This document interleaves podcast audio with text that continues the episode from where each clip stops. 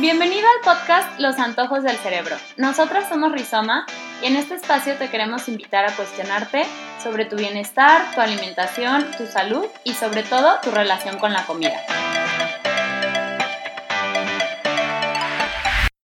Hola, bienvenidos a otro capítulo del podcast Los Antojos del Cerebro. Estamos el día de hoy, nada más Clau y yo. Eh, no tenemos invitado el día de hoy. Pero estamos muy contentas de discutir un tema que alguna vez habíamos hecho en un Facebook Live en nuestras redes sociales y fue un tema que causó pues bastantes comentarios, bastante interacción, un poco de polémica y pues bueno, pensamos que está padre grabarlo para el podcast, ¿no?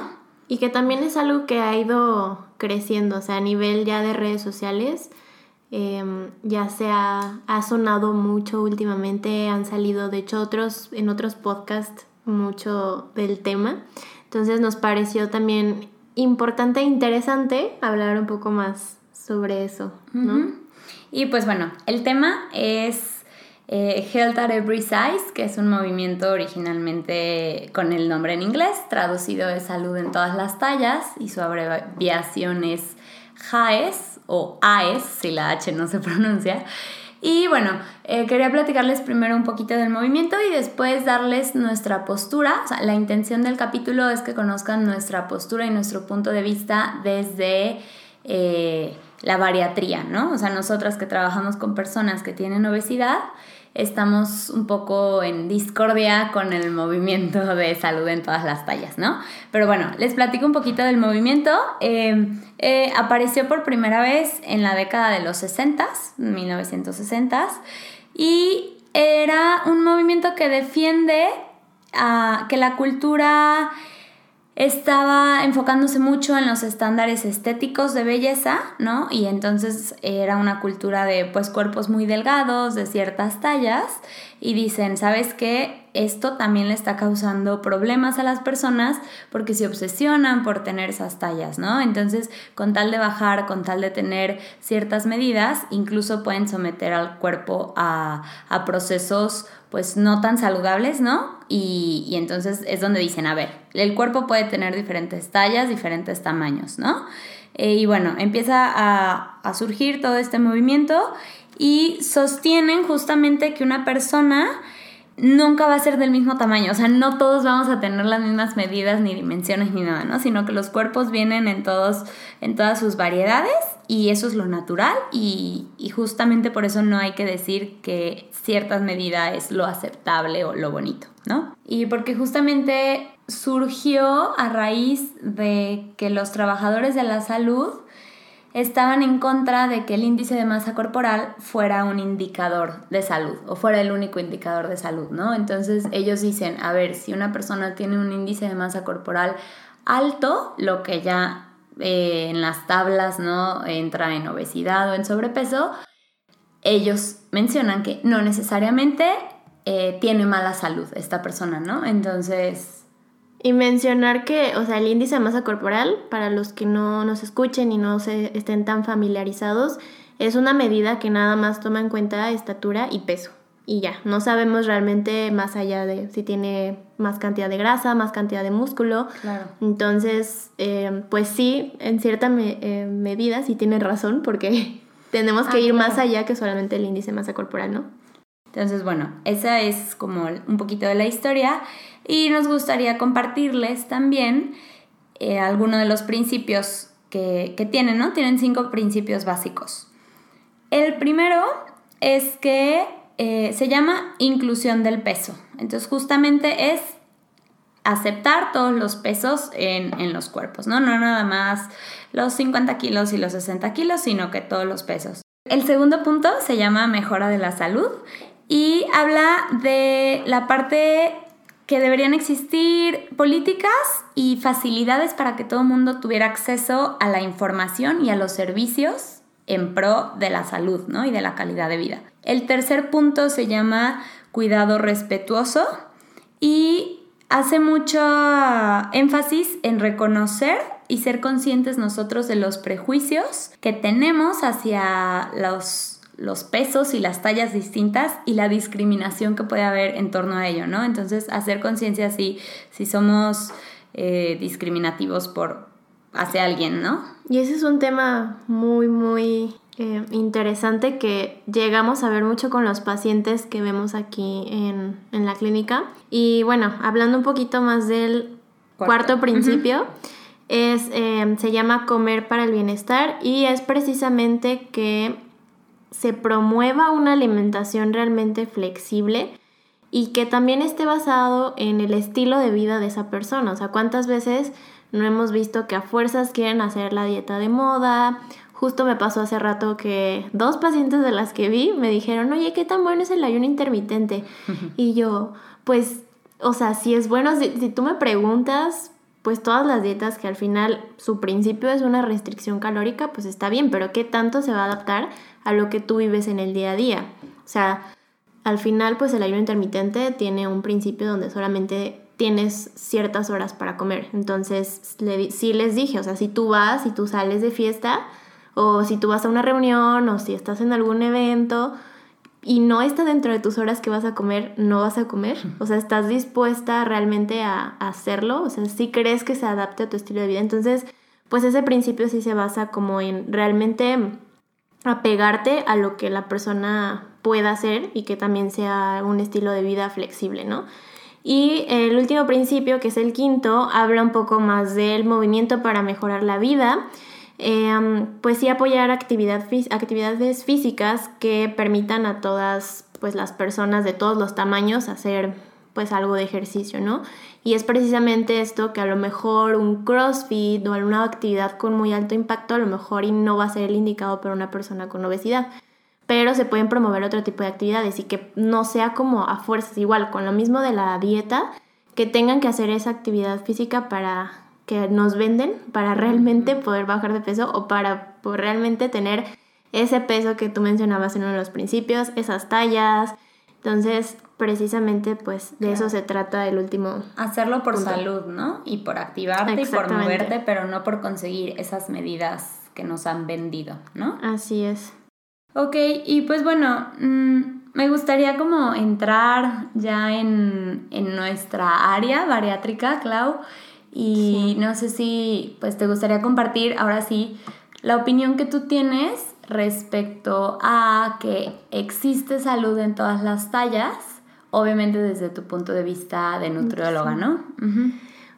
Sí, es un, es un tema justo bien delicado porque salud, o sea, se puede tomar mal, ¿no? O sea, malentenderse, llevar a un extremo, decir, ah, pues yo tengo obesidad y tengo hipertensión o tengo ya también otros problemas, pero pues, no sé, sí puedo subir escaleras, ¿no? Por decir un ejemplo. Claro. Entonces decir, ah, no, ya estoy saludable. Si es una línea muy delgada, yo no me iría a decirlo así tal cual, como que realmente haya salud en todas las tallas, porque si llega a haber un punto en el que interfiere ya en la calidad de vida de la persona. Eh, y además, pues lo hemos discutido antes también en nuestros en vivos y en algunos episodios sobre que mm, al final es una como bomba de tiempo, porque pues la obesidad luego viene acompañada pues de otras comorbilidades, ¿no? Que vienen siendo enfermedades como la diabetes, la hipertensión, em, incluso... Niveles altos de azúcar o... Sí, de la glucosa, los lípidos, los triglicéridos, el colesterol, circunferencia, por ejemplo, elevada de cintura.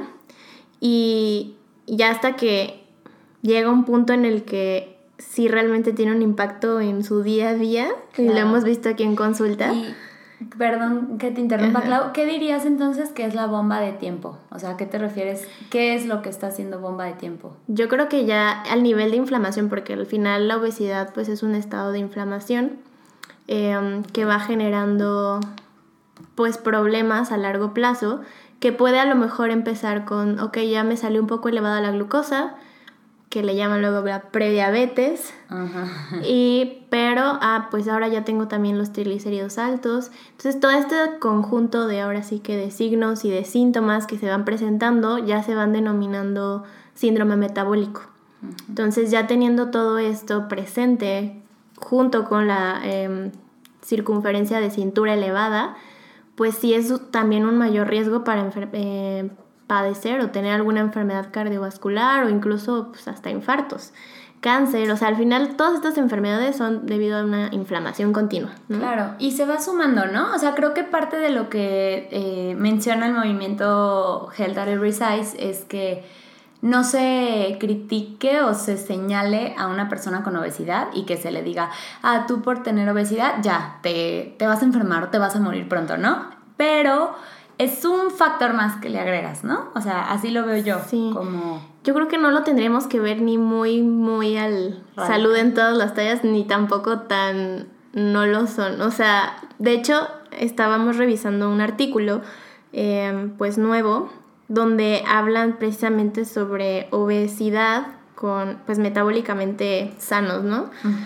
Em, y sí, habla precisamente de que una, pues no es todo índice de masa corporal, que el mejor indicador más que el índice de masa es la circunferencia de cintura, que pues lo ideal es que en mujeres sea menor a 88 centímetros y en hombres menor a 102 centímetros. Em, ya con esto pues sí se reduce el riesgo de, tener algún evento cardiovascular o alguna enfermedad también.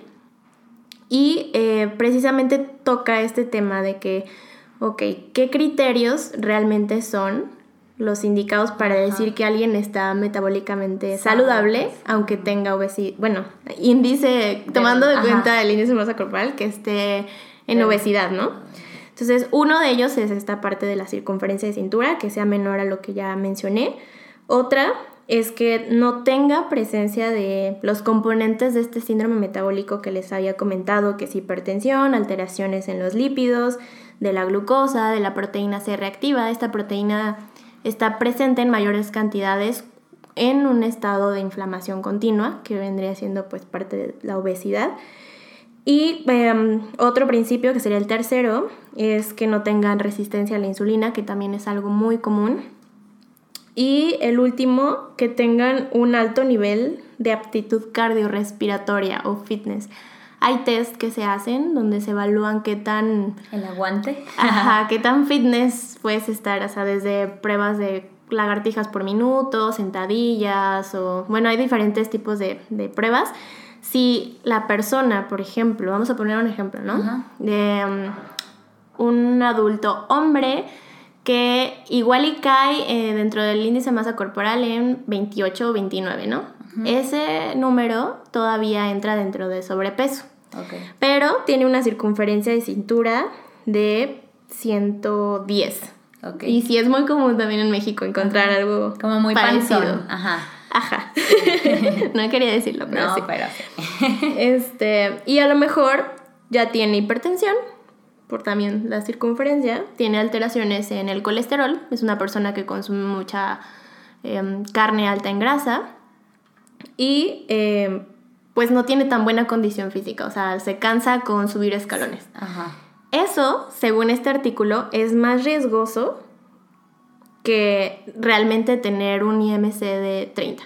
Ok, o sea, a pesar de que él tiene 29 o 28 y no entra en obesidad, según la tabla de IMC, es más riesgoso que alguien que pudiera entrar en el rango de obesidad, pero que tenga una circunferencia abdominal menor y no tenga ni, hipertensión ni lo que mencionaste, ¿no?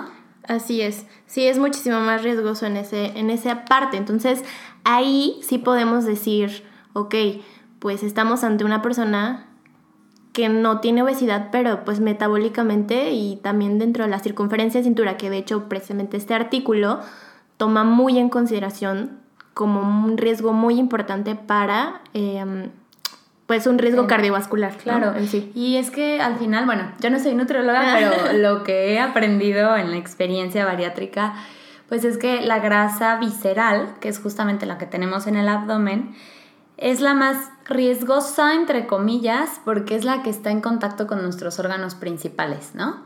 Entonces, no es lo mismo tener eh, obesidad o un índice de masa corporal muy alto por cantidad de grasa en brazos, en piernas, que tener la grasa entre los órganos principales, ¿no? En las vísceras. Es ahí donde se vuelve un poco más delicado y creo que pues ahí pasa lo del hígado graso, o sea, como otros temas que, ya no es lo mismo que tener un brazo grande, ¿no? Sí, sí, sí, sí. Eh, ahí en ese, ajá, en ese punto, hablando del movimiento, dices, pues sí, es muchísimo más riesgoso y creo que, bueno, este artículo sí habla precisamente de que no por el hecho de tener obesidad, hablando desde el punto de vista IMC, eres más propenso a tener alguna, algún riesgo cardiovascular versus alguien que no tiene obesidad y tiene todo lo demás. Entonces ahí podríamos decir, ok, puede ser una persona con obesidad metabólicamente estable, pero no quiere decir tampoco que no sea como un poquito quizá rojo, como, oye, a lo mejor algo está fallando, ajá. de que cuídate no significa que, no sé, tampoco llevarlo a extremos, es, que es una línea muy delgada. Es una línea súper delgada en donde claramente tener obesidad no va a ser lo único que te diga que ya estás enfermo y te va a ir mal y te va a pasar algo grave, pero sí consideramos que es un factor, ¿no? O sea, es, es ahí, como dijiste, un poquito de alarma en, en donde puedes decir, ok, eh, cuidado, ¿no? Contémplalo, eh, fíjate que a lo mejor tus niveles estén bien, porque ya tienes una de las características, ¿no? Pero no, no es la única ni es definitiva. Y claro que hay personas eh, sin obesidad que tienen muchísimo más problemas que alguien que pueda tener obesidad, ¿no? O sea, definitivamente. Sí, si pueden, tómense la circunferencia de cintura ah. para checar que no tengan también em, más, riesgo. Ajá, sí, sí, sí. Y tú, Mané, ya como, pues al final yo veo una parte que es más como la nutricional, donde también trato de hacer hincapié en este tipo de pues situaciones que vienen si no hay una correcta alimentación, etc. Pero tú como psicóloga, o sea, cuando entra contigo el paciente, a lo mejor sí tiene obesidad, pero no tiene tantos problemas metabólicos, pero tú cómo lo ves, así, que, ¿cuál es tu opinión? También es una línea muy delgada y no quiero caer en como en totalizar algo, pero yo sí he visto muchos pacientes que incluso yo digo, ay, ¿por qué, ¿por qué están en una clínica bariátrica? ¿no? O sea, ¿por qué se quieren realizar una cirugía bariátrica si considero que no tienen eh, tanto, eh, pues que no tienen una obesidad severa, ¿no? Y sin embargo, en la entrevista, en las consultas, me empiezan a platicar los, los impedimentos o los obstáculos, si le quieres llamar, que tienen en el día a día debido al peso eh, que tienen. Entonces me dicen, pues ya no me puedo abrochar los zapatos con facilidad, eh, me duelen mucho las rodillas por todos los kilos que están cargando, este, la ropa, no encuentro ropa, no voy a una tienda y de verdad ya ni la talla más grande que hay en la tienda me queda, entonces me, resigno a, a, la ropa que encuentro, pero no la que yo quisiera, ¿no? Entonces se visten con lo que encuentran, pero no con lo que les gusta. Y es ahí donde yo digo, bueno, a lo mejor todos sus niveles están bien, no tienen hipertensión, ¿no? El azúcar está controlada, pero ya es su volumen y su peso les está implicando eh, obstáculos en el día a día. Entonces para mí eso ya no sería salud al 100, ¿no?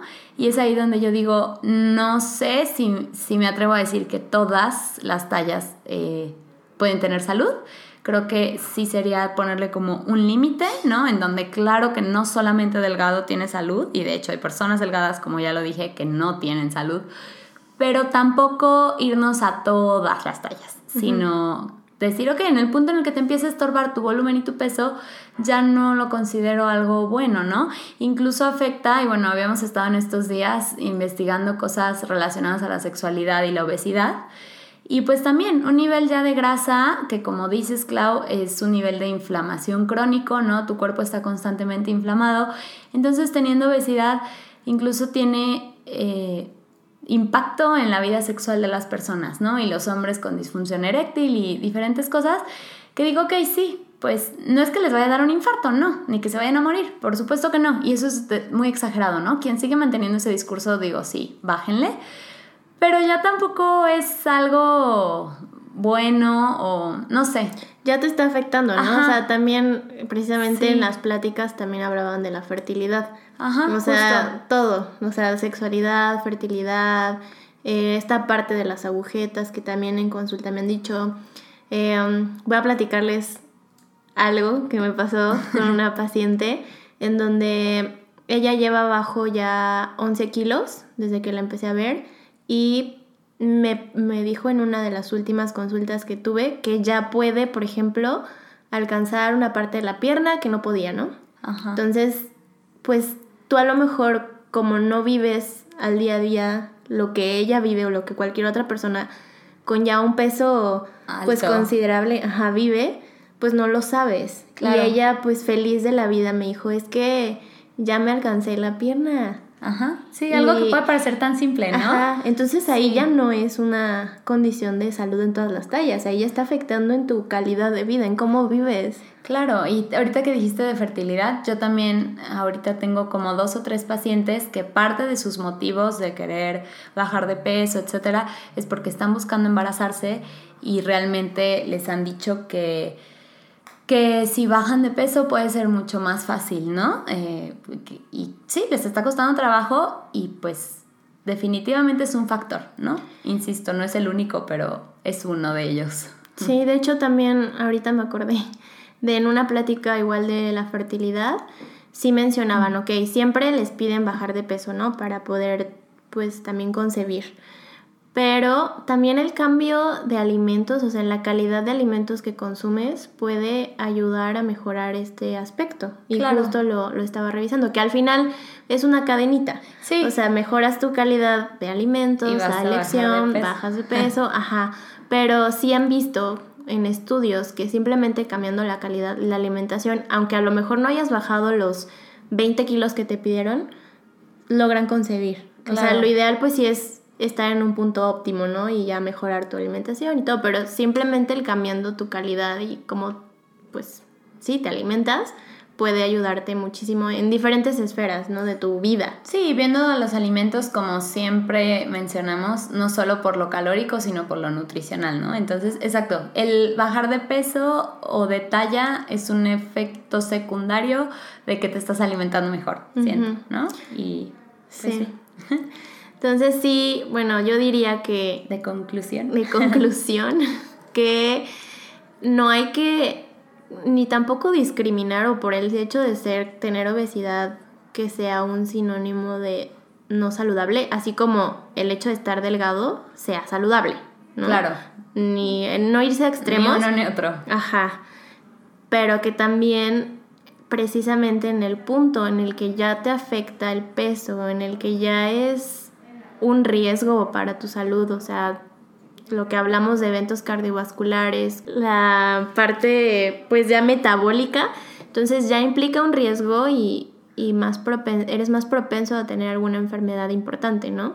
Entonces ahí ya sería tomar cartas en el asunto, pero también estoy a favor de que alguien que a lo mejor sí, una chava que tenga poquita grasita, es normal y no tiene por qué estar. Ah, claro, o sea, estoy como los estándares, ¿no? Entonces, esa parte sí la ah, estoy de acuerdo con el movimiento, pero ya cuando es un peso importante que afecta ya en tu vida diaria, pues ya ahí no.